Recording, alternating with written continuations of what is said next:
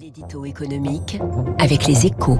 Bonjour François Vidal. Bonjour Aurélie. Directeur délégué de la rédaction des échos. Les États-Unis sont prêts à interdire les importations d'hydrocarbures russes, je le disais, sur leur territoire.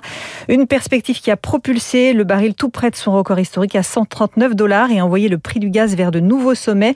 François, en attendant de savoir si Washington mettra sa menace à exécution, la question se pose de savoir si l'Europe a les moyens de suivre. Bah, si on en croit Olaf Scholz, hein, le, chancelier allemand, la réponse est non. La dépendance de l'Europe aux hydrocarbures russes serait trop importante pour que nous puissions nous en priver sans casse dans l'immédiat. Alors il faut dire Aurélie hein, qu'un tiers du pétrole et 55% du gaz consommé outre-Rhin sont importés de Russie. Pas étonnant du coup que Berlin redoute les conséquences d'un embargo sur son, son, économie. Mais les Allemands ne sont pas, ne sont pas seuls. Hein. À Rome, La Haye et Londres notamment, l'inquiétude est la même. S'abstenir de suivre les Américains serait donc le choix de la raison. Mais une fois qu'on a dit ça, on peut se demander si nous avons encore le choix. Hein. Et au vu de la flambée des prix d'énergie qui a toutes les raisons de s'inscrire dans la durée, on peut en douter. François, ça veut dire qu'à ce niveau de prix, les dégâts sur l'économie européenne sont déjà certains?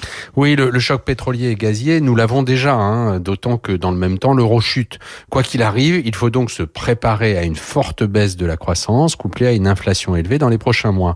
Dans ces conditions, il vaudrait mieux durcir tout de suite le bras de fer avec la Russie, plutôt que de subventionner la guerre de Vladimir Poutine en payant son gaz et son pétrole à des prix exorbitants.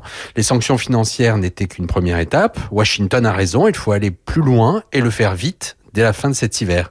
Alors évidemment, c'est plus simple pour les États-Unis, indépendants énergétiquement que pour l'Europe, mais il faut considérer un embargo sur l'énergie russe comme un effort de guerre dont le coût sera finalement moins élevé qu'un conflit sans fin aux frontières de l'Union européenne. Merci François Vidal. À la une des échos ce matin, pétrole, un choc pour l'Europe.